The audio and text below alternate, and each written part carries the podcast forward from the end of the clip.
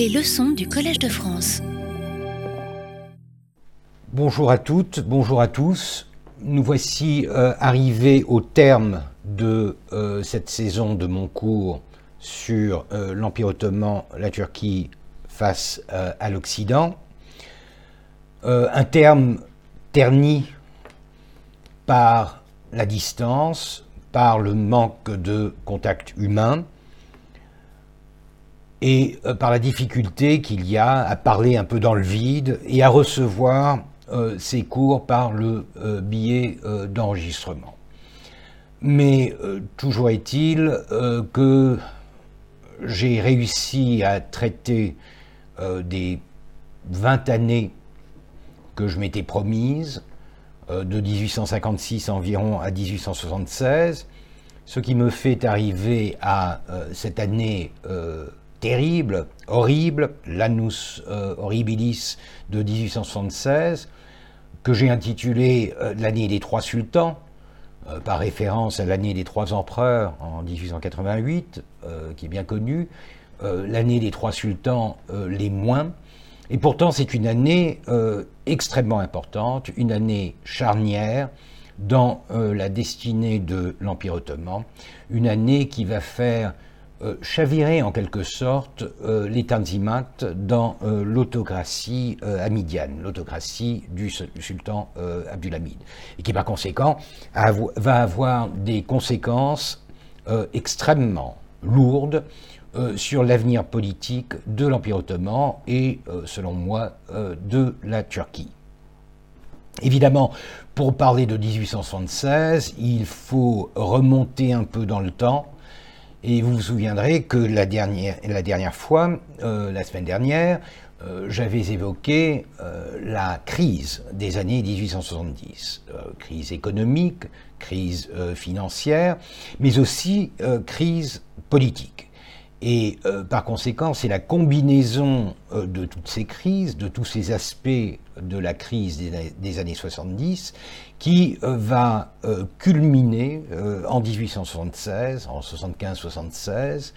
pour créer cette année horrible que j'évoquais.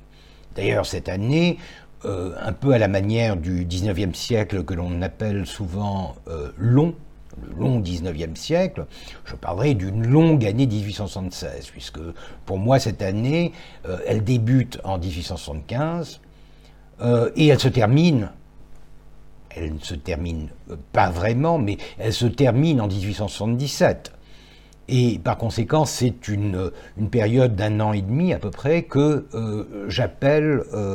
cette, année, cette année horrible, cette année terrible. Mais euh, si l'on remonte dans le temps, comme je vous le proposais, euh, nous pourrions commencer par euh, parler des forces de l'opposition. l'opposition au, système, c'est-à-dire l'opposition politique, les agents d'une opposition libérale par moment, une opposition qui rêve de parlementarisme et qui voudrait mettre fin à certains abus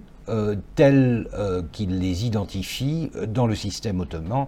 euh, dans les années 1860. Des abus de pouvoir, puisqu'il s'agit avant tout de critiquer un système qui n'est pas ouvert à la participation politique, qui n'est pas ouvert à la représentation, qui est bloqué en quelque sorte par euh, le sultan, mais surtout par la bureaucratie des Tanzimat, par ces, hommes d'État, ces grands hommes d'État qui ont bâti à partir des années 1840 euh, un système sur lequel euh, repose la, stabilité de l'Empire, ou du moins ce qu'il en reste. C'est donc un peu la sublime porte qui est mise en cause, avec certains acteurs en particulier euh, vous vous souviendrez, euh, j'avais évoqué le rôle joué par Ali Pacha et Fouad Pacha, ces deux disciples de euh, Moussafar Rechid Pacha, qui, pendant les années 1860, vont plus ou moins contrôler le système politique, en alternant au Grand Vizirat et au ministère des Affaires étrangères, l'un après l'autre, et, en contrôlant en quelque sorte le système. Alors cette opposition, on la voit apparaître dans les années 1860. Euh, certains vous diront qu'elle est née lors d'un pique-nique en 1865. Euh, il s'agit de ce que l'on appellera euh, les jeunes turcs. Alors, les jeunes Turcs, du moins pour les contemporains, puisque par la suite, comme vous le savez, il y aura une, deuxième génération beaucoup plus jeune, cette fois-ci, d'officiers et d'intellectuels qui feront la révolution jeune turque de 1908. Et par conséquent, aujourd'hui, pour les distinguer les uns des autres, pour distinguer la première génération euh, des opposants au régime, euh, qui se disaient jeunes Turcs, euh, des jeunes Turcs des années 1890, jusqu'en 1908, il est convenu d'appeler la première génération les jeunes ottomans. En turc, on dit même les yeni Osmanlılar, les nouveaux ottomans. Je je préfère quand même les appeler euh, les jeunes Turcs, pour la bonne et simple raison que euh, c'est la terminologie qui était utilisée à cette époque-là. Mais je vous, euh, je vous, demanderai simplement de retenir cette distinction. première génération de jeunes Turcs, les, les intellectuels, les hommes d'État, les bureaucrates, qui, dans les années 1860, vont se constituer en une sorte de d'opposition, non pas un parti politique, puisqu'il n'y a pas euh, de euh, support pour euh, la formation et la création et le développement d'un parti, il n'y a pas de parlement, mais disons que c'est un groupe de gens qui sont associés de manière assez lâche, assez, assez hétéroclite, qui sont attachés à l'idée de réformer à nouveau le système. Euh, vous aurez remarqué que depuis les années 1830, depuis l'édit des Tanzimat, on ne cesse de parler de réforme. On réforme en 39, on re-réforme en 56 et dans les années 60, ce sont encore une fois des réformistes qui vont essayer de s'attaquer au euh, pouvoir, au système en place et proposer euh, une nouvelle régénération de l'Empire euh, par l'introduction d'un système politique plus libéral, plus représentatif et par conséquent essentiellement parlementaire. Alors, qui sont ces jeunes ottomans? Euh, Je vous disais, euh, la petite histoire veut euh, qu'il y ait eu une première réunion dans la forêt de Belgrade. forêt de Belgrade, rien à voir avec la ville de Belgrade. C'est une forêt qui se trouve au nord d'Istanbul. un pique-nique donc de certains intellectuels qui se retrouvent pour essayer de parler de l'avenir. les, jeunes ottomans. D'ailleurs, je soulignerai encore une fois qu'il, euh, que, que Shérif Mardin est probablement celui qui, encore aujourd'hui, même si ses travaux datent des années 60, euh, euh, encore aujourd'hui reste l'ouvrage, de Shérif Mardin reste euh, la référence de base pour l'étude de, euh, euh, des, jeunes ottomans, des jeunes turcs de la première génération. The Genesis of Young Ottoman Thought, c'est le titre de son ouvrage, et qui étudie dans le détail la pensée de ces individus, euh, la formation de leur politique, de leur philosophie politique et euh, le, destin de ce, mouvement pendant les années 1860 et 70, euh, jusque, bien sûr, jusqu'à la seconde génération, celle des jeunes Turcs de, des années 1890. Alors, qui sont ces jeunes Turcs? Ce sont des gens de de, profils assez différents, euh, de tous bords, euh, mais appartenant, quand même à une certaine classe supérieure de la euh, société, soit par la famille, soit par l'éducation, et ce sont par conséquent des gens qui forment une sorte de, de clique assez, assez hétéroclite. En voici quelques-uns, euh, huit, noms, euh, qui ne sont pas exhaustifs d'un groupe qui, s'étale un peu plus dans, dans, la, dans la vie politique de l'époque. Des gens comme Zia Bey, devenu par la suite Pacha, un intellectuel, un poète, euh, quelqu'un euh, qui s'intéresse énormément à l'histoire. D'ailleurs, c'est quelque chose qu'ils ont tous en commun, puisque l'histoire est en général un des instruments de la remise en question euh, du présent. C'est lui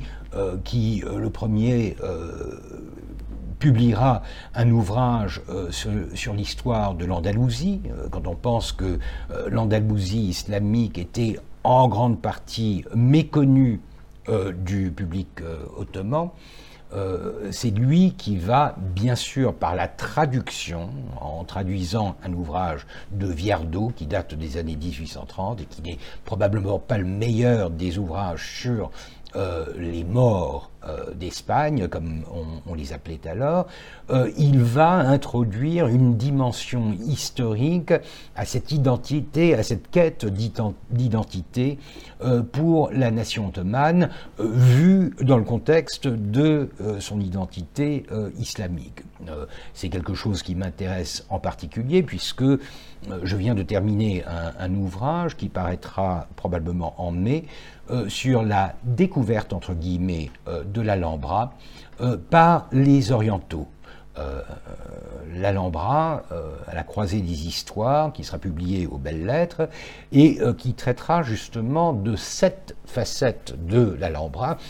que l'on sait avoir été découverte au XIXe siècle par le romantisme, le médiévalisme occidental, Victor Hugo, Chateaubriand, et bien sûr par la passion architecturale pour euh, cet élément euh, mauresque,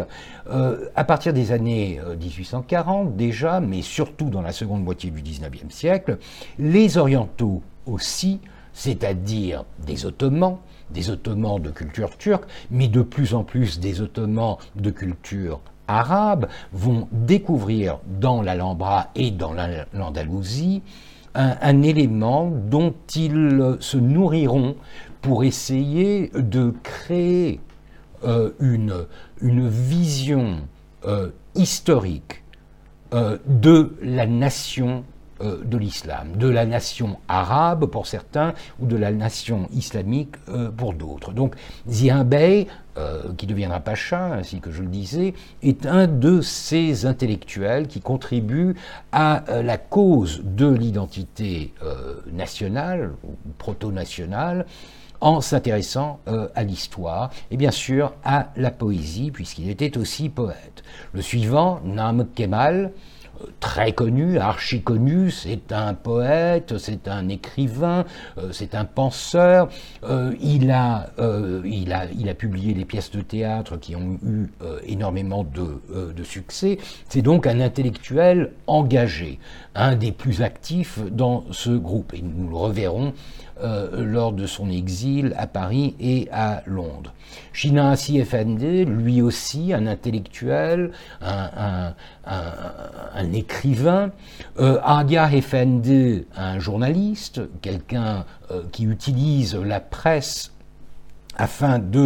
euh, d'essayer de, donner une circulation, une diffusion aux nouvelles idées euh, qui sont euh, qui sont évoquées par ces, ce groupe d'individus. Mehmet Bey, très occidentalisé, comme vous le voyez, encore un intellectuel de l'époque. Ali Wahavi Effendi, au contraire, plutôt islamiste, islamisant, euh, quelqu'un qui voit dans l'islam, comme beaucoup d'entre eux d'ailleurs, mais plus que d'autres, euh, la solution dans euh, une régénération de l'islam. Et aux deux extrémités du second rang, à droite, Mitat Pacha, qui n'est pas vraiment un révolutionnaire, mais plutôt un, un, bureaucrate extrêmement zélé et qui croit en la possibilité de réformer le système en appliquant euh, les bonnes règles de euh, l'administration. Il a été euh, gouverneur dans les provinces danubiennes, il y a effectué énormément de réformes qui ont été très bien reçu. Euh, c'est lui qui sera gouverneur à Bagdad en 69 lorsque Osman Hamdi euh, Bey, euh, cet intellectuel très occidentalisé, sur-occidentalisé, super-occidentalisé, dont j'ai parlé la dernière fois, se, retrouvera à, Bagdad et découvrir,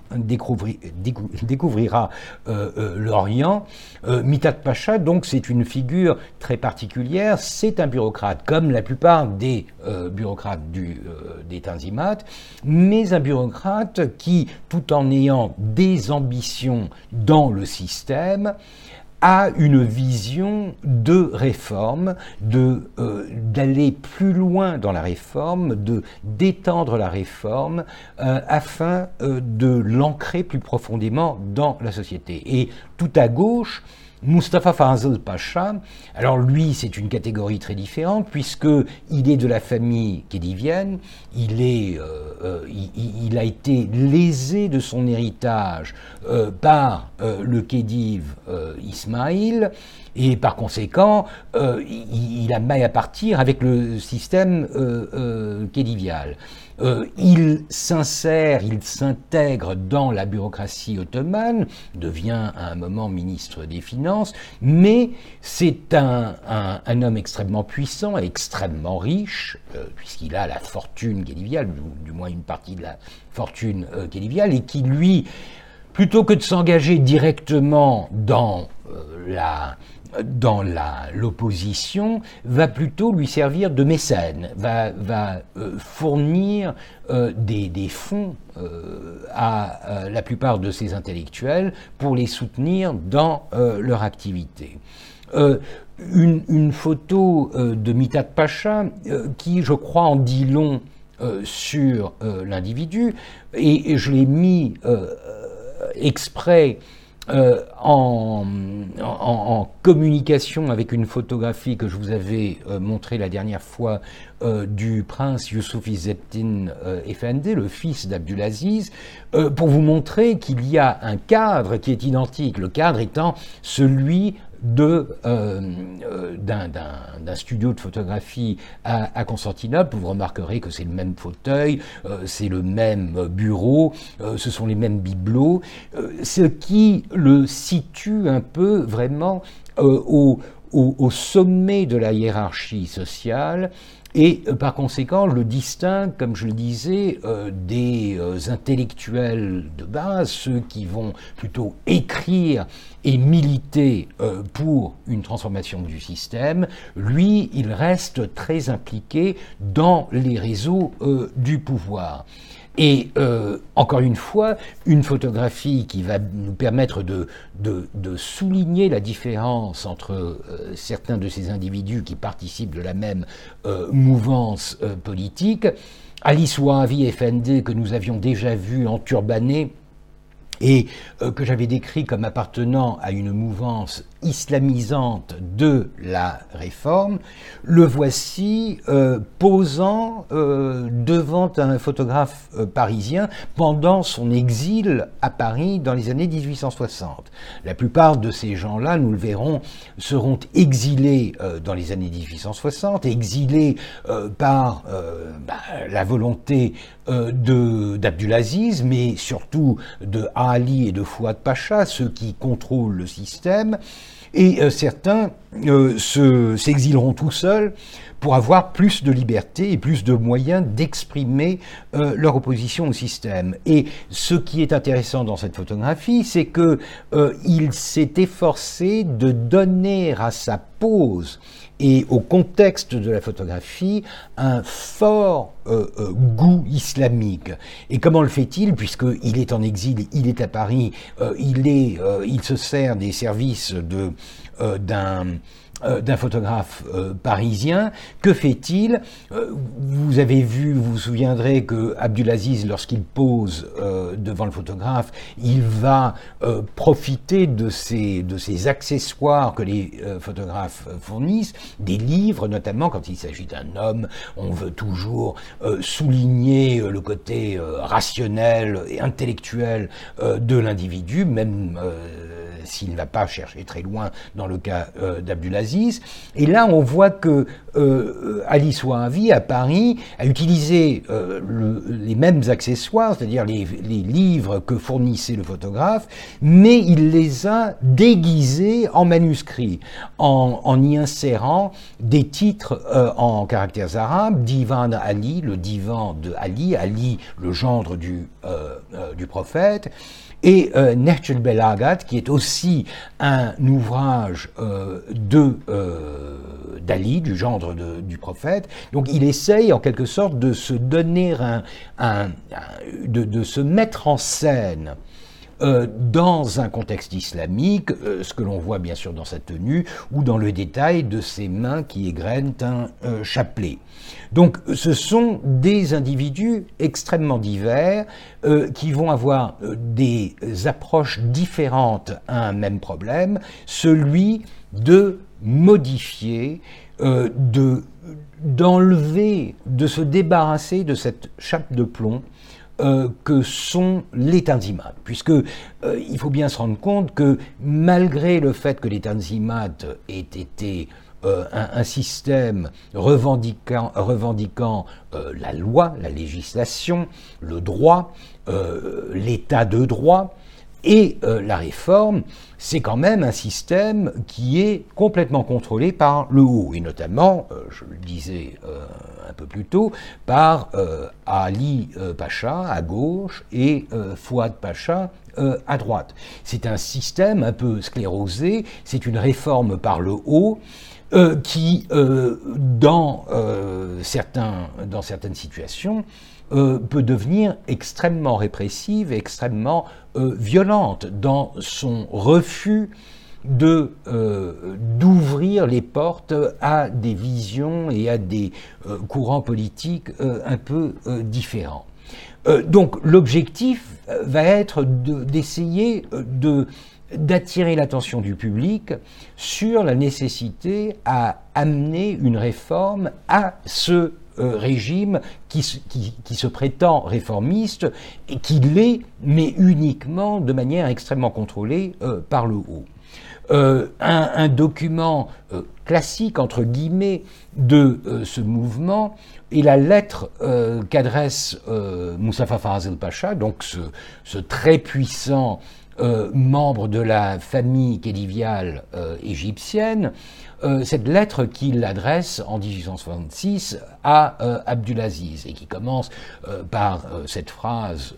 qui est maintenant archi connue Ce qui entre le plus difficilement dans le palais des princes, c'est la vérité. Et on voit bien que euh, le style de la lettre de Moustapha Fazel Pacha euh, s'inscrit euh, dans une forme de conservatisme réformiste, puisque on ne veut pas vraiment remettre en cause l'honnêteté et la légitimité du sultan. Au contraire, on essaye de convaincre le sultan de ce que son entourage est corrompu, qu'il est mal conseillé, c'est un peu l'hydre ministériel, euh, comme on, l'a vu euh, lors de, au début de la Révolution française, pour essayer de sauver un peu euh, l'image du, du, souverain. Donc on veut conserver la légitimité d'Abdulaziz et on accuse par conséquent ceux qui, autour de lui, euh, et ceux qui font obstacle à euh, la vérité qui devrait pénétrer dans le palais impérial et convaincre le sultan euh, d'engager certaines réformes. Et bien sûr, cette hydre ministérielle, cette cabale des, des Tanzimat, elle, elle, tourne autour de Ali et de Fouad Pacha. Ce sont eux qui sont avant toute chose, avant euh, toute euh, personne, euh, la, cible principale des opposants au, régime. Je vous le disais, les profils sont différents. Donc, vous avez le très puissant prince égyptien qui s'adresse directement au sultan, les autres vont essayer d'utiliser ce nouvel outil de, euh, communication euh, qu'est la presse. Or, la presse dans l'Empire ottoman est extrêmement contrôlée, elle est censurée. Il n'y a en gros euh, que la presse officielle, la gazette officielle, et quelques feuilles qui sont publiées en français et qui généralement ne vont pas très loin dans la critique qu'elle pourrait faire de, du système. Et par conséquent, l'un des instruments les plus importants que les opposants au régime vont utiliser et euh, la presse. Vous en voyez ici euh, deux exemples classiques. Euh, à gauche, Mourbij, l'informateur. Aujourd'hui, Mourbij a une connotation très négative, c'est le délateur, mais Mourbij, dans son sens premier, c'est celui qui informe. Donc c'est le moniteur, c'est l'informateur, c'est ce que la presse est censée faire. Et le Mourbir, euh, c'est euh, le euh, quotidien qui est publié par Ali Souavi. Ali Souavi, donc cet opposant aux tendances islamistes. À droite, Hurriyet. Et Hurriyet, c'est un terme extrêmement important, qui va porter en quelque sorte l'idéologie euh, de l'opposition euh, pendant la seconde moitié du XIXe euh, siècle. Littéralement, ça veut dire la liberté, mais c'est un, un, néologisme. Ce qui est amusant, c'est qu'au XIXe siècle, les intellectuels ottomans vont essayer de se créer un vocabulaire nouveau, un vocabulaire moderne, pour euh, traduire, pour avoir une correspondance avec la terminologie politique, mais aussi scientifique, telle qu'elle se développe euh, en Occident. Or, euh, Hurriyet euh, est un de ces termes qui sont inventés à partir d'une racine arabe. Euh, puisque hur en arabe veut dire libre. Et c'est quelque chose qui est utilisé notamment dans le cas de l'opposition entre hommes libres et euh, esclaves. Les Ottomans vont euh, ajouter à, cette racine hur le iet qui, un, en fait un substantif, un état, et qui est un terme qui n'est pas utilisé euh, en arabe. C'est ce qui est amusant au XIXe siècle, que euh, les, les, devoirs que les Ottomans sont en train de traiter l'arabe un peu comme la modernité occidentale pendant la même période utilise le grec ou le latin, c'est-à-dire pour créer de nouveaux termes décrivant des concepts euh, nouveaux. Donc Hurriyet, et vous savez probablement que par exemple le, la version arabe de Hurriyet, c'est Tahrir. Tahrir, euh, la fameuse place euh, du Caire, euh, la place de la liberté. donc vous voyez comment il y a divergence à cause d'un parcours politique différent, il y a divergence dans le vocabulaire utilisé par les Arabes et celui créé par les Ottomans sur des bases euh, des, bases euh, lexicales euh, arabes. Le hurriyet, c'est donc la liberté, c'est un, journal qui est publié par Nam Kemal, donc un des autres, un, intellectuel, mais beaucoup plus engagé dans les lettres et dans la, propagation de cette idée de réforme et d'opposition par les moyens modernes qui lui sont offerts, notamment le théâtre à partir des années 1870. Or, je vous disais euh, que Ali Souavi était euh, de mouvance euh, islamiste, mais en fait, lui, c'est peut-être l'un des plus marqués par cette identité islamique et par ce désir de répondre à l'occidentalisation par une réforme politique qui retiendrait certains des principes révolutionnaires de l'Occident, mais qui les mettrait au goût d'une culture et d'une société euh, islamique. Donc son rêve, et le rêve de beaucoup de réformateurs à, l'époque, c'est de se dissocier un peu de ce mimétisme, cette imitation systématique de l'Occident euh, que l'on a vu dominer euh, la culture politique des Tanzimat, et tout en conservant le noyau dur de l'opposition, c'est-à-dire euh, le désir de libéraliser, de libérer, d'émanciper le système politique, il voudrait le faire aux couleurs de l'islam. Il voudrait le faire avec des institutions, des concepts euh, qui seraient empruntés euh, à l'islam ou qui seraient revisités, qui seraient recréés à partir de principes islamistes. Et cela vaut aussi pour euh, Nam Kemal. Euh, Nam Kemal est un de ces euh, intellectuels qui voit dans l'islam la possibilité de,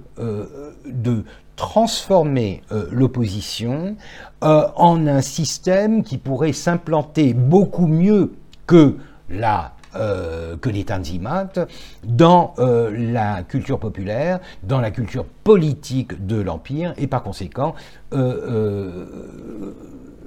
créer le, mouvement euh, de, de, réforme euh, tellement euh, nécessaire pour la survie de l'Empire. D'ailleurs, si l'on voit, alors c'est, vous voyez, c'est la première année, alors le Juliette est publié à, à, Londres, alors tout est publié dans, en Occident, donc à Paris, puis à Londres, puisque Napoléon III a peu de sympathie pour euh, des euh, révolutionnaires de ce genre, donc ils vont se réfugier pour la plupart à, Londres. Euh, notamment en 1867 lors de la visite d'Abdulaziz que nous avons décrite il y a, il y a deux semaines. donc c'est un, une presse turque, une presse ottomane d'exil euh, qui s'implante dans les capitales occidentales et notamment euh, à Londres. Et il est intéressant de voir euh, que là, ce que je vous montre, c'est le premier numéro de Hurriyet, première année numéro 1, 29 juin 1868, et le premier article de ce premier numéro est intitulé Hubb al-Watan min al-Iman. Ce n'est pas du turc, c'est de l'arabe. Et littéralement, ça veut dire l'amour de la patrie, vatan, euh, hub, c'est l'amour, l'amour de la patrie provient de la foi, iman. Donc euh, euh, on voit bien, il annonce la couleur, c'est-à-dire qu'il veut associer l'islam, qui est, après tout, l'outil le plus puissant de cohésion au sein de l'élite gouvernante de, euh, de, l'Empire et euh, la population euh, majoritaire, ou même si elle n'est pas majoritaire, la population en laquelle on a beaucoup plus confiance qu'en la population non musulmane. donc il s'agit d'associer l'islam à l'idée de réforme. Et vous avez ainsi donc un amalgame de concepts qui sont religieux, la foi, avec des concepts politiques qui sont empruntés à l'Occident, notamment euh, Hub el-Vatan ou bien euh, Vatan Berverlik, le patriotisme. Hein, l'amour de la patrie, euh, c'est ça. Nous avions déjà vu le terme Vatan euh, apparaître dans euh, l'édit des Tanzimat, donc c'est un, un terme qui commence à, à, se faire une place dans le jargon politique de l'époque, mais les jeunes ottomans, cette nouvelle génération de réformateurs, va être très attachée à cette notion de patriotisme, cette notion de défense de la patrie. Et euh, par conséquent, euh, on voit bien qu'il y a euh, dans cet ensemble hétéroclite d'opposants au régime, il y a une tendance très forte à essayer de marier l'islam avec la modernité pour en quelque sorte donner la réplique à un système qui jusqu'ici n'avait juré que par la modernité occidentale et qui, s'était avéré euh, euh, extrêmement euh, oppresseur, extrêmement tyrannique dans son imposition par le haut des réformes, et en plus qui s'était avéré extrêmement inefficace en matière de gestion économique et financière, puisque nous parlons d'une période où l'Empire est pratiquement en, faillite. voilà donc le, premier noyau euh, d'opposition euh, dans euh, l'Empire ottoman, un groupe d'individus qui essayent de trouver un point commun, qui essayent de trouver une politique commune afin de réformer le système. Et c'est la première fois que l'on voit quelque chose d'étrange, d'inouï c'est la participation de certains membres de la dynastie à euh, cette euh, nouvelle politique. Euh, nous l'avons vu, Mustafa Fazil Pacha, sans être un membre de la dynastie ottomane, est un prince, et un prince lésé, puisque le système de la passation du pouvoir de père en fils le, le lèse euh, de, ses espoirs euh, de se hisser sur le trône euh, d'Égypte et par conséquent il a un intérêt politique égyptien à s'opposer au système qui l'a tellement lésé, qui a complètement éliminé tous ses espoirs de devenir le Khedive à la place du Khedive. Du côté ottoman, euh, les euh, membres de la dynastie euh, sont beaucoup moins actifs puisqu'ils ne sont pas vraiment visibles. La tradition ottomane de l'enfermement, pour ne pas dire l'incarcération des princes, continue et par conséquent euh, malgré quelques épisodes euh, très exceptionnels hein, de, euh, de l'apparition des princes dans des cérémonies officielles ou dans le voyage du sultan Abdulaziz en, Europe, la plupart de ces princes sont plus ou moins assignés à résidence et n'ont pas la possibilité de se frayer un chemin vers une sorte de rôle public, de visibilité euh, dans, l'espace public, euh, voire même euh, de, de, participation à la chose politique. L'exception est Mourad. Mourad, le, fils aîné d'Abdul-Mejid, le, le, neveu d'Abdulaziz, qui a accompagné son oncle avec, avec son frère, Abdul Hamid, lors de ce voyage à Paris, à Londres, etc et qui, lui, euh, s'engage de plus en plus ouvertement dans un, dans un réseau politique. Euh, il reçoit la visite de beaucoup d'opposants au régime, euh, Kemal, etc., alors qu'ils sont encore à, Constantinople. Euh, il essaye en quelque sorte de jouer le rôle de mécène ou de protecteur à ces gens. Et on voit bien que de son côté, il y a un investissement politique, puisque il est le, le prince héritier. Euh, c'est lui euh, qui remplacera euh, Abdulaziz, et si quelque chose de malencontreux devait arriver à Abdulaziz, s'il était par exemple renversé par une opposition qui aurait gagné assez de, puissance pour, pour effectuer une, une, révolution de palais ou une révolution tout court, dans ce cas-là, il se retrouverait sur le trône. Et nous avons des traces très importantes, euh, très intéressantes et importantes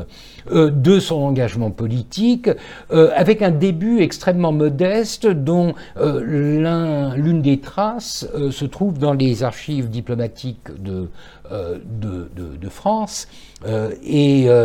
dont je vous donne une image. C'est une lettre de Mourad en français. Alors il l'aura fait euh, écrire par euh, quelqu'un ou euh, quelqu'un lui aura dicté parce qu'il il connaissait un peu le, français. Et c'est une lettre où il se propose de, de se lier d'amitié avec Napoléon III. Il veut être protégé par Napoléon III. Il veut s'inscrire un peu dans ce monde des, des princes de ceux qui euh, sont de plus en plus visibles. Pensons par exemple au, euh, prince de Galles en, Angleterre. Il veut euh, émerger de, cet isolement auquel le système ottoman le, condamne. Il écrit donc à à Napoléon III en 1866, donc euh, une année avant euh, le voyage qu'il entreprendra avec son oncle à Paris. Et il n'y dit pas grand-chose, mais il veut un jour présenter personnellement ses hommages à Votre Majesté impériale. Je m'estimerai très heureux d'exprimer de vive voix à Votre Majesté impériale le vœu de mon auguste père et la joie que j'aurai à, à l'accomplir. Ce vœu, qu'est-ce qu'il est? Euh, il, est tout simplement euh, de, participer à cette régénération de, euh, de l'Empire. Puisque quelques jours avant sa mort, mon auguste père, donc il parle d'Abdulmejid, me recommanda de cultiver dans toutes les circonstances de ma vie, soit comme, privé, comme prince privé, soit comme chef de l'État, donc il évoque déjà la possibilité de son accession au trône, si Dieu m'impose un jour ce fardeau, euh, fausse modestie, l'amitié de votre majesté impériale. Euh, et, celle de la France. Donc c'est un investissement politique. Euh, en gros, il dit à Napoléon III, voilà, je suis le prince héritier, je risque de devenir sultan bientôt, on ne sait pas exactement quand, mais croyez-moi, je m'investis dans votre amitié et dans l'amitié de la France. Et euh, quelques années plus tard, euh, il ira plus loin. Déjà, euh, en, en, 67, il y a une lettre qui n'est pas datée, mais qui date probablement des mois qui suivirent son retour de ce voyage en, en France. il écrit encore une fois à Napoléon III en lui demandant de bien vouloir l'accueillir à Paris pour qu'il reçoive une éducation digne d'un d'un prince. Donc c'est vraiment du jamais vu. Alors tout ça se fait bien sûr en privé, en catimini. Ce sont des lettres qu'il euh, euh, envoie à Napoléon III euh, en secret, probablement par l'intermédiaire de l'ambassade de France. Mais euh, on voit bien qu'il y a là un engagement politique où euh, il veut euh, se représenter, il veut se présenter aux yeux d'un des souverains les plus puissants du monde à l'époque comme un candidat à un règne qui ira dans le sens des volontés de l'Occident. Et euh, ceci m'intéresse d'autant plus que euh, voilà des années que je travaille sur le personnage, non seulement sur Mourad V, mais plutôt sur son fils, Selahattin Effendi, euh, qui, et nous le verrons dans, dans un instant, euh, qui sera euh, détrôné. Mourad sera détrôné en 1876, c'est pourquoi c'est l'année des, des, trois sultans. Et son fils, Selahattin, pendant cet emprisonnement euh, dans un palais euh, du Bosphore qui durera jusqu'à la mort euh, de Mourad en 1904. Pendant 28 ans, ils seront isolés du monde. Il va écrire ses mémoires, il va faire quelque chose qu'aucun Ottoman n'a fait jusque-là. Il prend des notes, il tient un journal et il, il, rédige ses, ses, mémoires. C'est, un, document fantastique que je suis en train de euh, publier. Euh, j'en suis déjà au deuxième tome euh, d'une série qui promet d'atteindre les dix volumes, j'imagine. Mais c'est quelque chose qui permet de percer un peu les mystères de l'esprit d'un prince ottoman pendant le dernier quart du XIXe siècle. Donc, pour moi, ce personnage est particulièrement fascinant et ce que je trouve intéressant chez Mourad, le père, donc, euh, c'est cet engagement euh, presque euh, inconditionnel dans la voie de la modernité. D'ailleurs, il ira encore une fois là où aucun prince ottoman n'est allé, c'est-à-dire qu'il va s'engager dans la franc-maçonnerie. Et là aussi, on voit bien à quel point cela s'inscrit dans la modernité du XIXe siècle. Euh, euh, si je ne me trompe, c'est en 68 que euh, Édouard, le, prince de Galles, deviendra lui aussi franc-maçon. D'ailleurs, il sera placé à la tête de la franc-maçonnerie britannique. pour Mourad, il s'agit de la franc-maçonnerie française, du Grand Orient de France. Et c'est par l'intermédiaire euh, d'un homme euh, aussi fantasque qu'extraordinaire que, euh, et, intéressant qu'il sera initié au, rite de la franc-maçonnerie. Je veux parler de euh, euh, Cléanti Scalieri, un grec de Constantinople, euh, vous le voyez à droite avec son tablier maçonnique, donc un, révérend du système maçonnique à, Constantinople. Il est grand maître de la loge Proodos proodos en grec, qui veut dire progrès. Donc on voit à quel point le vocabulaire, le jargon moderniste est présent, puisque la franc-maçonnerie au XIXe siècle, et notamment dans l'Empire ottoman, c'est un, c'est un, noyau de, modernité, surtout dans un système où il n'existe pas d'autres euh, moyens euh, euh, d'exprimer euh, son engagement politique pour quoi que ce soit qui diffère un peu du système imposé par les Tanzimat et par le, sultanat. Donc, en quelque sorte, les loges maçonniques de Constantinople servent de, refuge aux Ottomans, et notamment aux Ottomans musulmans, qui veulent euh, profiter de la protection dont jouissent ces, euh, ces loges, puisqu'elles sont en général protégées par les ambassades occidentales, et y pratiquer leur politique. Donc on voit bien que dans le cas de Mourad, il s'agit effectivement de s'engager dans un investissement politique euh, d'avenir, de s'intégrer dans l'Europe par le biais de la franc-maçonnerie. C'est en 1872 euh, qu'il sera euh, initié, et bien sûr comme on le fait euh, dans le cas de princes et de personnalités, de célébrités de ce genre, il est tout d'un coup initié jusqu'au 33e rang, il devient donc l'équivalent d'un grand maître. Sans être passé par toutes les étapes d'une initiation normale. Nous possédons à la Bibliothèque nationale un échange de correspondance entre le grand maître de euh, euh, du, Grand Orient de France, euh, Antoine de Saint-Jean, qui écrit en mai 73, vous voyez la lettre ici, qui écrit à Mourad pour le féliciter de son initiation et qui nous donne un peu une idée de, l'investissement du côté de la loge maçonnique du Grand Orient, l'investissement politique que cela représente. Euh, placé par votre naissance, c'est un prince, sur les marches d'un trône, encore une fois cette allusion au fait qu'un jour il sera lui aussi euh, sultan,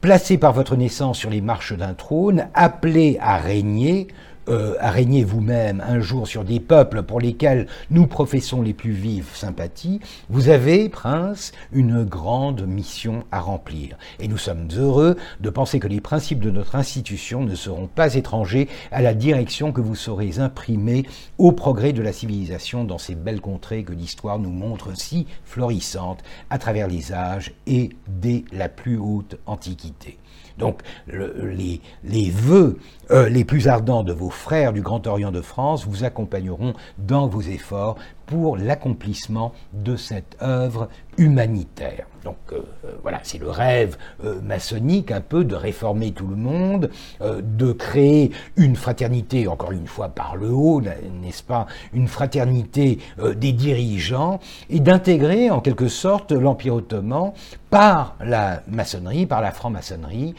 dans, le, dans le monde de la euh, civilisation. Et nous avons euh, la réponse euh, de Mourad écrite, encore une fois manuscrite bien sûr, avec la même écriture que celle adressée à Napoléon III, où il remercie le, grand maître du Grand Orient. C'est avec un vif plaisir que j'ai reçu votre fraternel pli en date du 1er mai 73, remerciements, etc. Soyez persuadés, très chers frères, qu'aussitôt que l'occasion se présentera, je m'efforcerai à réaliser vos vœux en remplissant la tâche que notre belle institution m'impose, sans perdre de vue que par elle seule, l'humanité peut faire de grands pas vers le progrès, avec un P majuscule, et que par la fraternisation, nos peuples de l'Orient surtout, si divisés par diverses religions et différentes nationalités, pourront se mettre aussi à la voie du véritable progrès en attendant agréé, etc. Bon, euh, donc c'est très clair. En 72, euh, euh, Mourad, dans l'espoir de recevoir un soutien politique d'Occident, est en train de s'investir dans toutes sortes de relations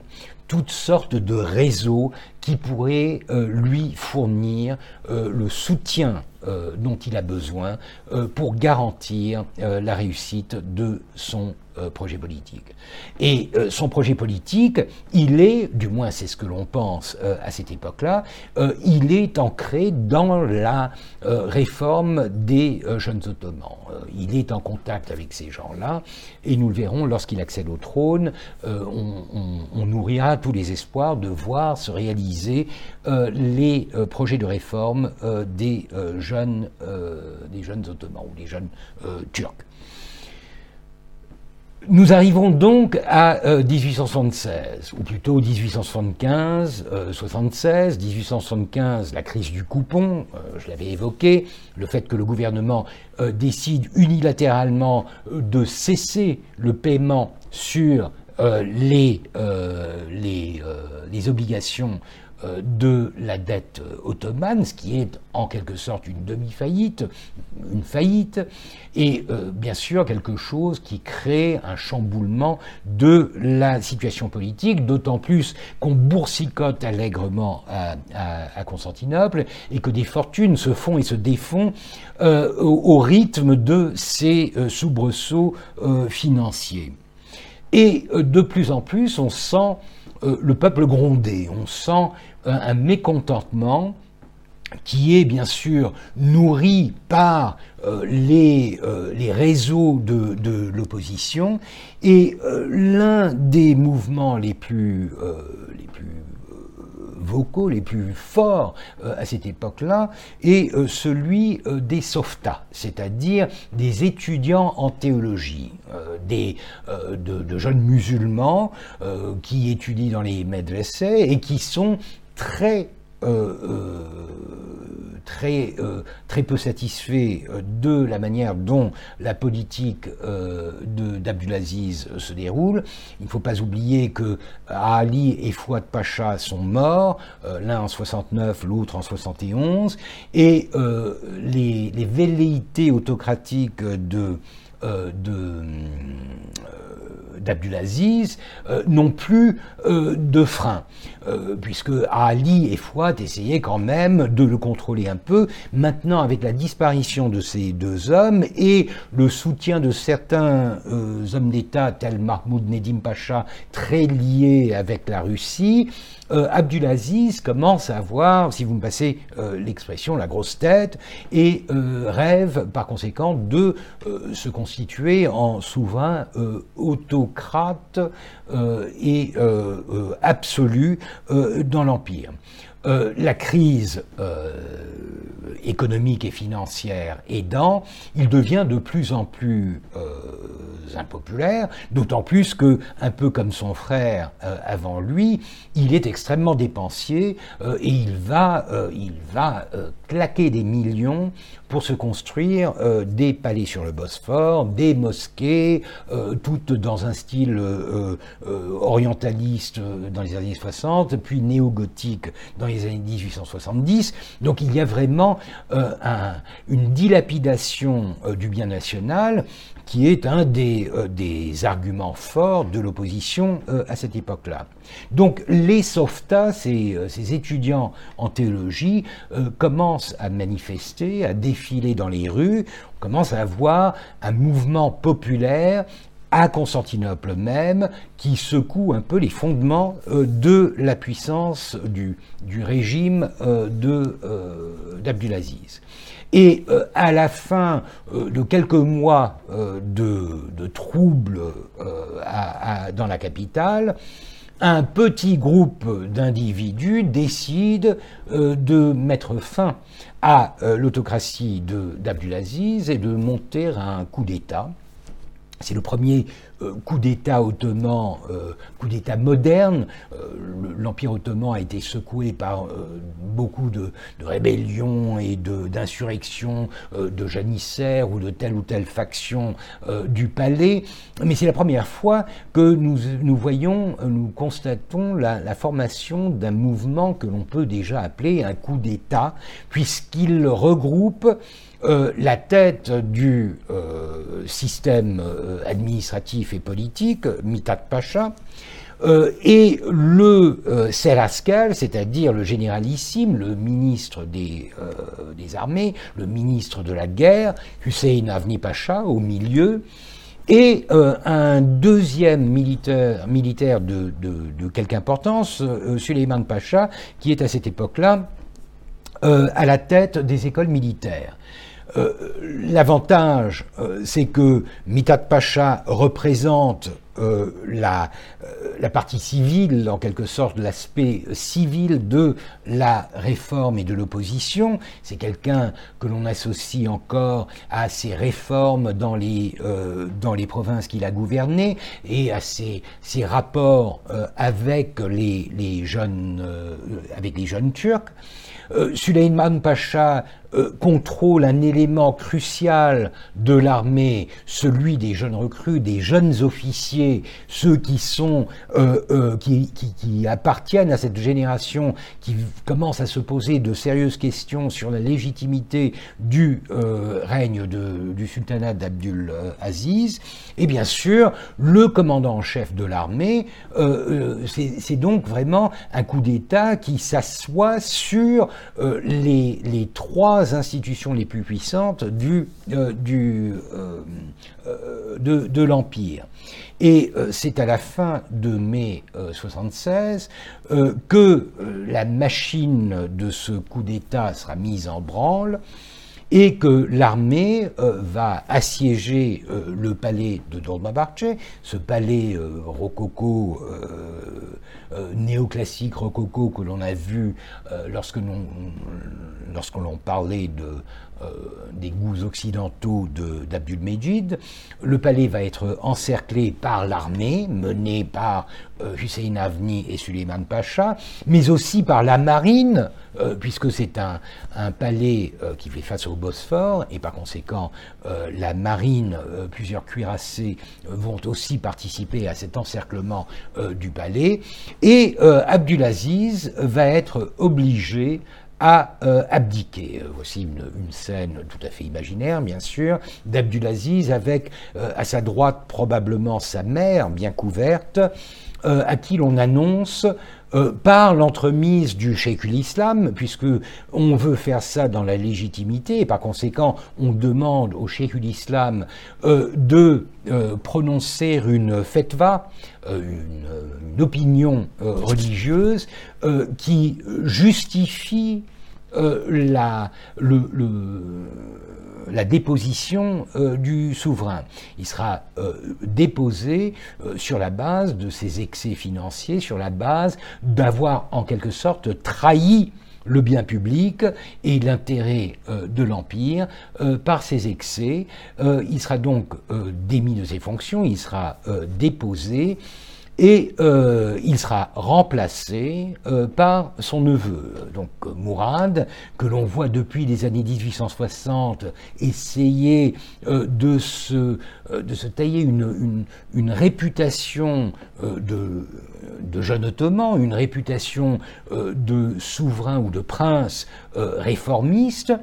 Euh, il va accéder au, trône et euh, on le voit euh, en grand uniforme à droite et on voit la, couverture d'une des revues illustrées de l'époque, Le Monde illustré, dont le détail est intéressant puisque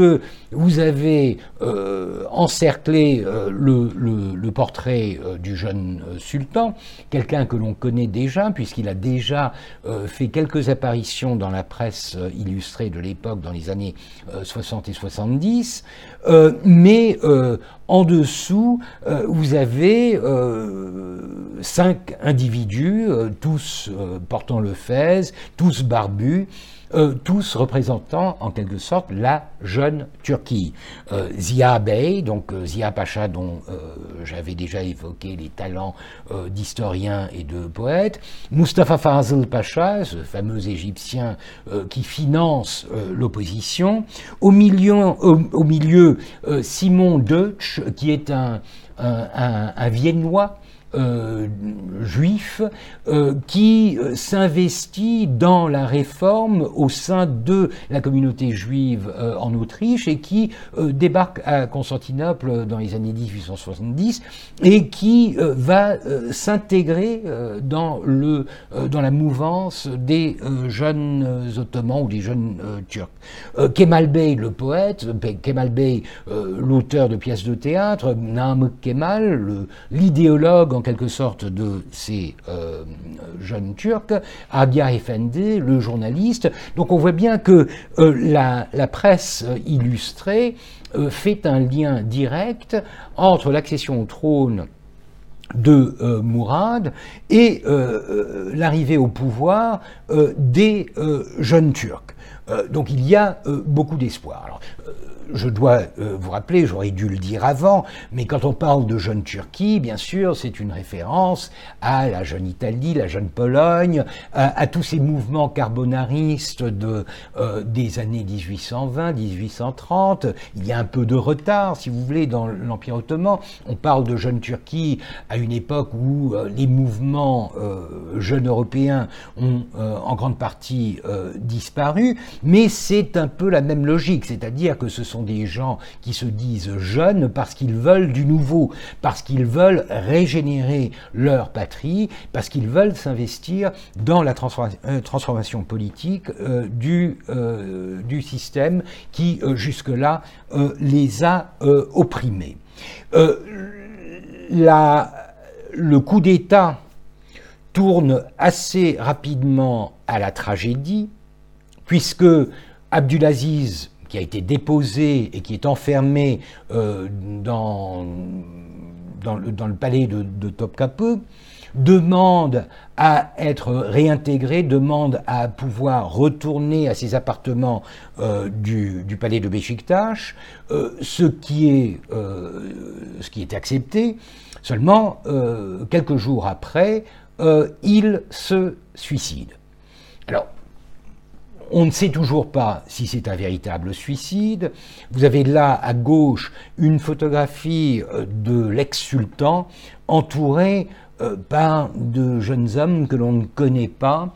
euh, qui appartiennent probablement à sa garde, à ceux qui sont préposés à la garde de ce souverain euh, déchu. Et c'est probablement la photo la plus pathétique que nous ayons d'un souverain ottoman. vous le voyez dans un costume d'intérieur, l'air sombre, la mine sombre. c'est vraiment une image très frappante dans la collection de Malkoch. Nous n'en connaissons qu'un exemplaire euh, de cette euh, photographie, une image frappante d'un homme au bord de la dépression, peut-être. Donc cela expliquerait peut-être qu'il ait voulu se suicider. Et vous avez à droite euh, une coupure de la, de la presse française de l'époque avec les ciseaux d'Abdulaziz, puisqu'il se, il se suicide avec des ciseaux de couture, des ciseaux de toilette, ce qui n'est pas forcément ce qu'il y a de mieux pour essayer de se trancher les veines euh, des, deux bras. Alors comment le fait-il? Donc la question n'est toujours pas résolue. Beaucoup prétendent qu'il a été suicidé, c'est-à-dire qu'on l'a forcé, euh, on lui a taillé euh, les, les, deux avant-bras pour donner l'impression d'un suicide. Toujours est-il qu'il est, euh, qu'il est mort. Il est mort et sa mort a des conséquences euh, assez euh, désastreuses. D'abord parce que le frère d'une de ses femmes, qui est un jeune officier, décide de venger son beau-frère, décide de venger Abdulaziz, et vous le voyez encore une fois avec une scène complètement imaginaire, il, il euh, il, va euh, attaquer euh, le Conseil des ministres qui est en réunion dans le palais de Mitat Pacha. Il va tuer un grand nombre de ministres et de personnes présentes. donc une sorte de contre-révolution qui n'aura pas de, de séquelles puisqu'il sera immédiatement arrêté. Et comme vous le voyez à droite, il sera pendu. Mais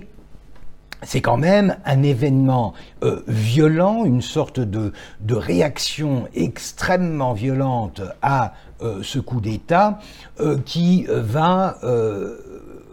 encourager euh, les éléments un peu plus conservateurs à, euh, à garder cette image d'Abdulaziz comme, euh, comme, martyr, martyr d'une révolution, martyr d'un coup d'État qui, tout à fait illégitime, qui l'aura lésé de, son, de son trône. Encore plus grave, d'un certain point de vue,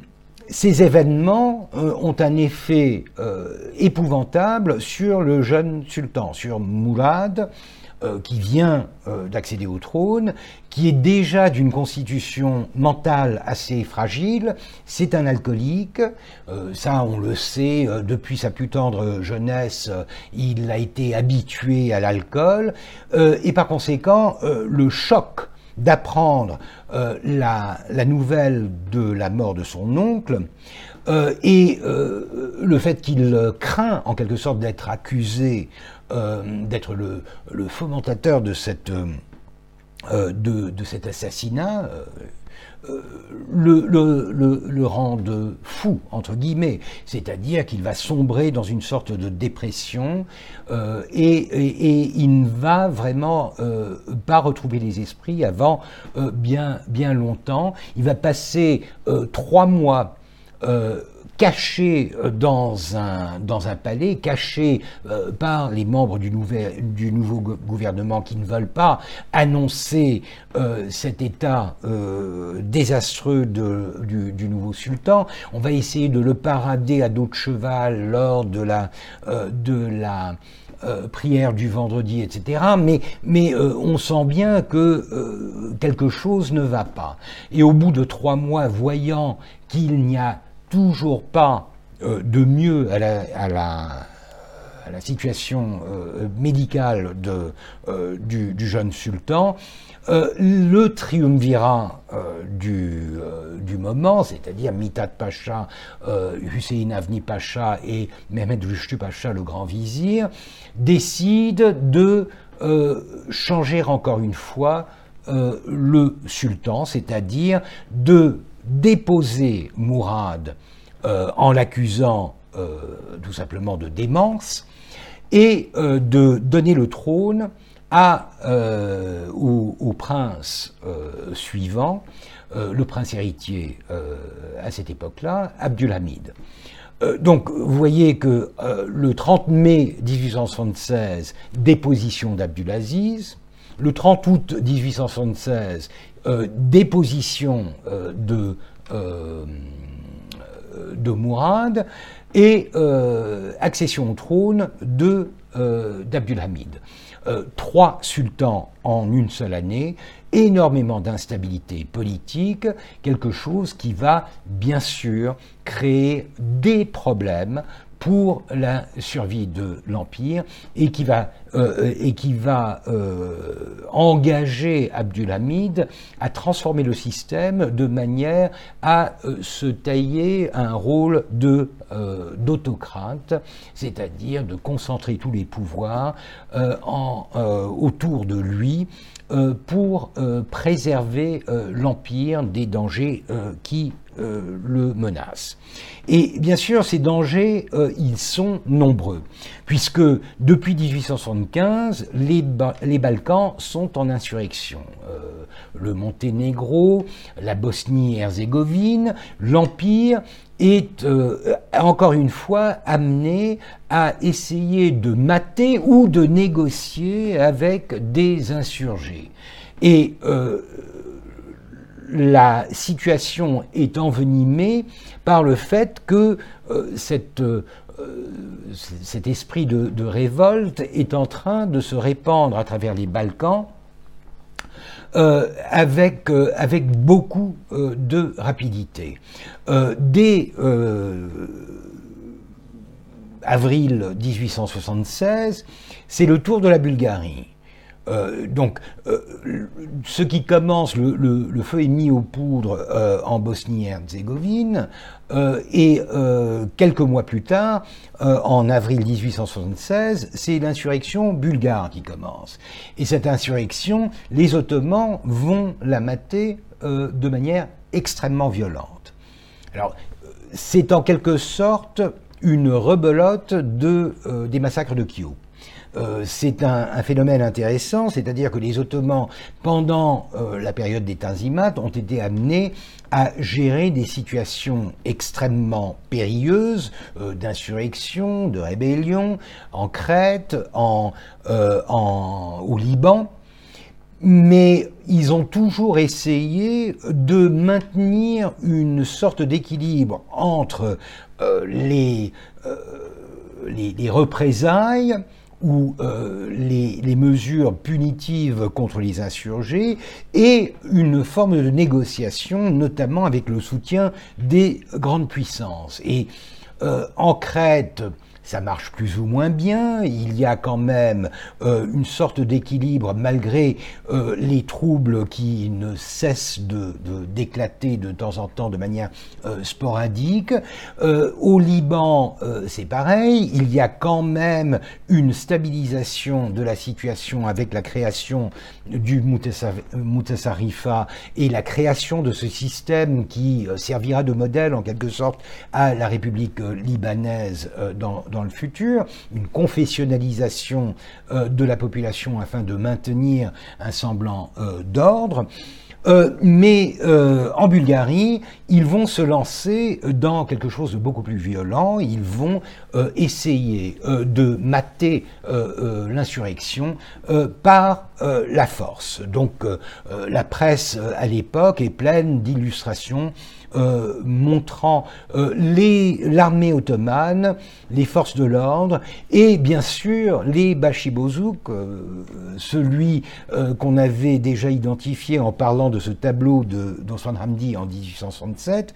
vont s'attaquer à la population civile et par conséquent on va commencer à voir une sorte de reprise en quelque sorte de la violence qui avait tant nuit à l'image de l'Empire ottoman pendant la guerre d'indépendance grecque, notamment dans le contexte des, euh, euh, massacres de, de. Euh, petite parenthèse concernant ma micro-histoire, mes propres intérêts historiques sur Osman Hamdi Bey. Osman Hamdi, qui est à l'époque, en 76, un petit gratte-papier au, au ministère des Affaires étrangères, est envoyé, en tant que membre d'une commission d'enquête, est envoyé en Bulgarie. Et euh, j'ai publié il y a de cela quelques années euh, ces, euh, notes, son, son, son journal qu'il a, qu'il a, qu'il a, tenu lors de son séjour à Philippopolis, à Philibet. vous envoyez ici deux pages avec un, un portrait, puisque c'est quand même un artiste, il s'amusait à croquer euh, les gens, les, euh, euh, les, musulmans qui étaient accusés par leur commission d'avoir commis des crimes contre la population occidentale. Il est intéressant d'ailleurs de voir que son image a circulé puisqu'il a réussi à vendre certains de ses croquis à, à la presse anglaise et par conséquent ces images sont parues peu de temps après dans la presse illustrée anglaise. Vous en voyez ici un exemple. Tous ces portraits sont euh, de la plume euh, d'Oswald Hamdi. Mais euh, lorsque l'on parle justement de cette presse anglaise, il est important de se souvenir que ce qui avait ennui à l'Empire ottoman en 1822 va de nouveau nuire à peu près de la même manière, mais avec des médias beaucoup plus performants euh, euh, en 1876, puisque euh, la l'insurrection bulgare et la martyrisation du, peuple bulgare, les massacres perpétrés contre la, la, population civile en Bulgarie, euh, vont faire la une de la presse illustrée euh, de l'époque. Et euh, là, vous le voyez, c'est encore une fois la presse illustrée britannique, c'est le Illustrated London News.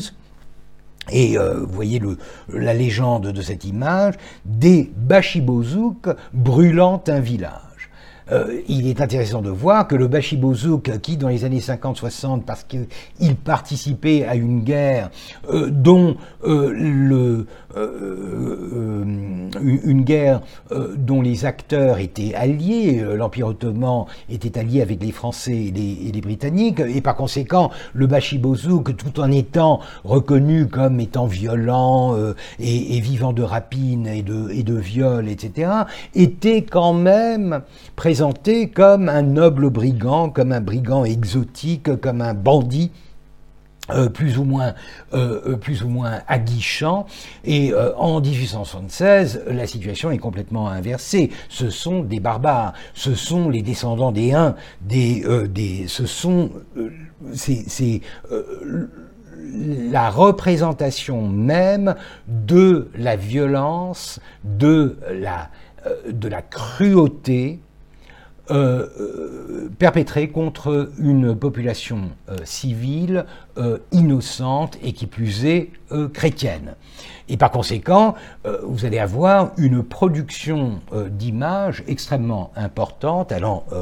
précisément dans ce sens, dont je vous fournis un exemple. C'est un peu le, le, de la croix russe, puisqu'il s'agit d'un tableau euh, peint en 1877 par un certain Constantin Makovsky, un peintre russe,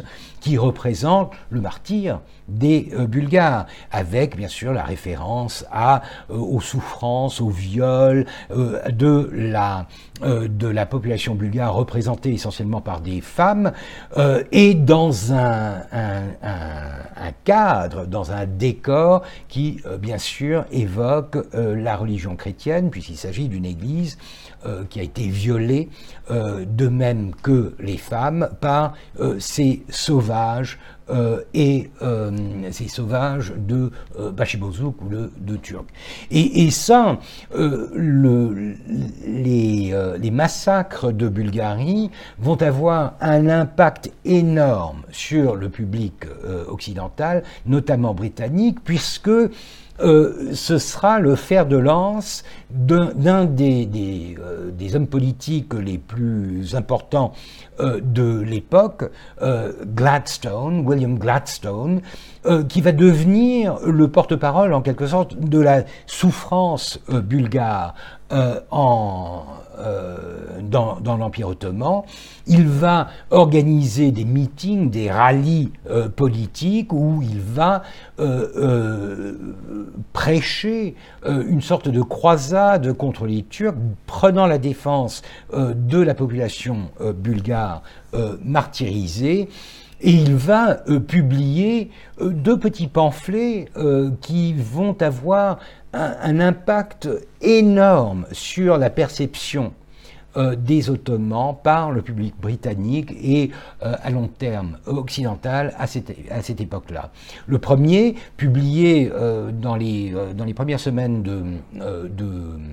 de septembre 1876 s'appelle Les horreurs bulgares et la question d'Orient. Bulgarian Horrors and the Question of the East, c'est quelque chose qui se vend comme des petits pains et qui en gros expose le crime contre l'humanité dans lequel se sont engagés les Ottomans, avec bien sûr comme sous-texte euh, la nécessité euh, euh, qu'il prône de se débarrasser à tout jamais des Se débarrasser à tout jamais, ne dira même plus des musulmans, mais des Turcs qui n'appartiennent pas à l'Europe et qui doivent être, c'est lui qui utilise l'expression des, unspeakable Turks, le turc innommable, euh, c'est Carlyle en fait, mais il le reprend, et euh, euh, ils doivent être à tout jamais jetés hors d'Europe, jetés et, chassés vers leur propre territoire, c'est-à-dire les steppes d'Asie. Et ça, l'impact immédiat, c'est bien sûr de sympathiser avec, avec euh, avec euh, la cause bulgare, mais c'est aussi à long terme de signer en quelque sorte l'arrêt de mort de l'Empire ottoman comme une puissance légitime participant euh, à la, communauté des nations civilisées en Occident. C'est-à-dire que 56, 56 était une communion, 56 c'était l'idée que les, Ottomans, en se euh, civilisant euh, euh, gagné le droit à s'intégrer dans le concert de l'Europe, s'intégrer dans la civilisation européenne, désormais, ils ne devraient plus en faire partie, ils doivent en être chassés à tout jamais, ils doivent être exclus de euh, l'Europe. Euh, un second pamphlet qu'il publiera euh, quelques mois plus tard, en, 1877, est encore plus violent, même s'il n'a pas eu le, même impact, puisque le premier était tellement phénoménal, tellement puissant euh, dans euh, sa diffusion que le, second est passé un peu inaperçu, puisque le second tentait aussi de critiquer l'attitude de l'Occident envers euh, les Ottomans, puisque Gladstone a été très déçu de voir que les gouvernements occidentaux ne suivaient pas, du moins pas au pied de la lettre, sa, sa politique, et, et, que par conséquent, la diabolisation des Ottomans n'avait pas encore eu lieu. Et par conséquent, son deuxième pamphlet, euh, Lessons in Massacre, des leçons de massacre, est un pamphlet où, en gros, il dit voici ce que nous avons appris des massacres de Bulgarie, voici le message que l'Occident a donné à l'Empire ottoman à la suite de ces massacres, euh, et, le, euh, le, le message tient en quelques mots Do it again refaites-le. C'est-à-dire qu'il accuse l'Occident d'avoir été trop laxiste, de ne pas avoir puni les Ottomans pour ce crime qu'ils avaient commis contre la, nation bulgare, et par conséquent euh, qu'ils euh, les avaient, en quelque sorte, qu'ils avaient encouragé les Ottomans à recommencer en toute impunité parce qu'ils n'avaient pas été châtiés pour ce qu'ils avaient euh, fait en 1876. Donc, à, Constantinople même, euh, au moment où euh, Gladstone publie ce, ce, brûlot, ce pamphlet idéologique,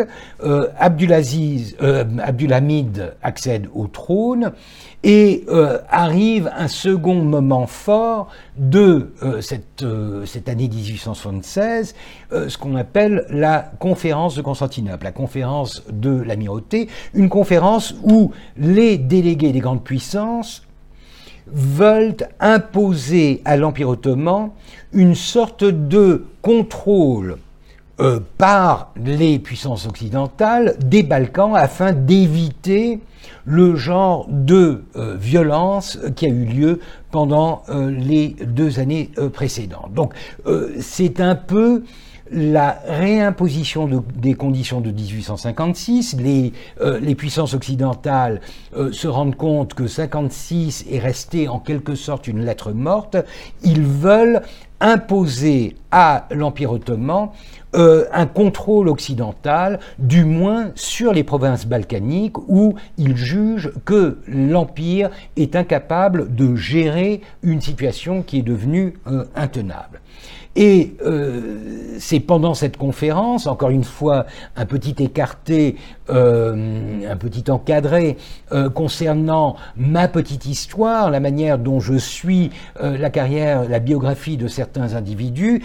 Etem Pacha, le père d'Osman Hamdi, celui qui est un, un rescapé des massacres de Kyo, est un des membres de la délégation ottomane. Et c'est pendant une des séances de cette conférence qui va se tourner contre, vers le, les délégués français euh, Chaudordy et euh, Bourgoin, en leur lançant à la figure, lorsqu'il a été accusé euh, des, atrocités commises en Bulgarie, euh, il va leur lancer à la figure, au moins nous, n'avons pas de dragonnade et de massacre de Saint-Barthélemy, euh, de Barthélemy, de Saint-Barthélemy à pour nous, pour nous faire, euh, pour nous faire euh, honte. Euh, c'est très intéressant. C'est une sortie qui reste privée puisque elle a été rayée du procès verbal de des, de la réunion, mais elle est intéressante à cause du personnage. Vous avez un homme qui est devenu grand vizir, ou qu'il deviendra quelques mois plus tard, qui est donc un haut fonctionnaire de, de l'Empire, mais qui est lui-même originaire de cette fameuse île de Kyo, euh, qui a été euh, euh, massacré par, les Ottomans, qui est lui-même un rescapé des massacres, qui va prendre la défense de son gouvernement et attaquer euh, les euh, Occidentaux, notamment la France, de pratiquer en quelque sorte un double standard et d'oublier qu'eux-mêmes ont commis bien des massacres et que par conséquent les accusations concernant la violence commise en, Bulgarie ne leur revenaient pas. La politique de Mitat Pacha, qui est l'homme fort de l'époque, est elle aussi extrêmement problématique puisque euh, Mitat Pacha ne veut pas céder aux pressions euh, occidentales et pour échapper à ce joug euh, occidental, il va imaginer la solution de hâter la promulgation d'une constitution ottomane. Il va s'arranger pour que cette proclamation se fasse, se fasse, le jour même de la première séance de la conférence euh, de l'amirauté, de la conférence euh, des euh, délégués occidentaux, s'imaginant que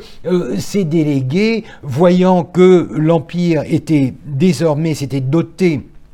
d'une constitution, il n'y avait plus de nécessité à euh, lui imposer un contrôle externe, un contrôle euh, extérieur, et que par conséquent, ils allaient se retirer et laisser les Ottomans en paix. Euh, pas du tout, pas du tout. Les, les délégués occidentaux ne sont absolument pas dupes de cette manœuvre politique, et par conséquent, Mitat Pacha se voit dans l'obligation de recourir à un autre stratagème pour essayer de contrer les demandes euh, occidentales, il va réunir un grand conseil, euh, quelque chose qui ne s'est jamais réuni vraiment jusque-là, un grand conseil auquel il va demander en quelque sorte de voter unanimement euh, le refus des conditions proposées par euh, les délégués euh, occidentaux. C'est un, une, fin de non-recevoir, si vous voulez. Et par conséquent, c'est euh, un, un, bluff politique de, quelque ampleur, puisque il, espérait encore que les grandes puissances se satisferaient de cette situation et que par conséquent, elles retireraient du jeu les conditions euh, qu'elles avaient imposées à euh, l'Empire ou qu'elles comptaient imposer à l'Empire. En fait, euh, il n'en est rien. Et la conférence se retire et les Ottomans sont laissés face à face avec une situation désastreuse, d'autant plus que le risque le, risque à l'époque, c'est de voir euh, la Russie entrer en jeu, entrer en guerre. Et c'est ce qui arrive euh, effectivement quelques mois plus tard, en 1877. La Russie va entrer en guerre et euh, l'Empire ottoman va se trouver aux prises avec son ennemi mortel et va en sortir vaincu un an plus tard, avec des, des conditions, des, des, réparations de guerre, des conditions désastreuses euh, qui vont l'obliger à demander le soutien de la Grande-Bretagne et de l'Occident à des conditions qui sont encore plus difficiles, encore plus dures encore plus coûteuse que celle que la conférence de 1876 essayait euh, de leur euh, imposer. Mitat Pacha lui-même sera victime de, euh, ces, de, de, ces, manipulations, ayant joué la carte de la Constitution, il deviendra grand vizir, mais euh, il donnera aussi à euh, Abdulhamid la possibilité de le destituer, l'article 103 de euh, cette constitution, de le destituer et par conséquent de l'envoyer en exil. Donc la carrière politique de Mitat Pacha est, terminée, ou du moins pour le moment, et la situation, malgré la euh, les, élections euh, de, 1877 et l'ouverture du Parlement en mars 1877, euh, malgré ces aspects entre guillemets positifs de la situation politique, la guerre avec la Russie euh, va créer la situation idéale, idoine pour Abdulhamid, qui va se défaire de la Constitution et du Parlement en 1878 et bâtir petit à petit les, les, fondements de son régime autocratique qui va durer jusqu'à la révolution jeune turque de 1908. J'arrêterai donc ici en euh, vous souhaitant euh, tout le meilleur pour la suite de, euh, de cette année, en espérant que l'année prochaine, lorsque nous parlerons de, du régime amidien, que nous parlerons de ces dernières décennies du 19e siècle, nous pourrons le faire en, en, en, contact physique, que je pourrai réintégrer, et vous aussi, l'amphithéâtre de Marguerite de Navarre. Euh, pour le moment, euh, je ne peux que vous souhaiter euh, une bonne continuation. Et je tiens quand même, au risque de déborder de quelques minutes, je voudrais quand même vous signaler que la situation en Turquie est en train de détériorer et que euh, la, mon université, l'université de Boğaziçi, est devenue la cible d'un assaut euh, gouvernemental avec l'imposition euh, d'un président externe à l'institution et que nous sommes dans une situation extrêmement grave euh, qui risque de dégénérer et qui risque de euh, signer en quelque sorte l'arrêt de mort de cette institution qui est pourtant euh, l'une des meilleures universités de Turquie. Ce serait dommage et j'espère que les efforts que nous faisons pour résister et pour retourner cette situation aboutiront à un résultat positif et que nous pourrons maintenir l'autonomie et la liberté de cette euh, université, de l'université de Boğaziçi, de l'université euh, du Bosphore. Retrouvez tous les contenus du Collège de France sur www.colège-2-france.fr.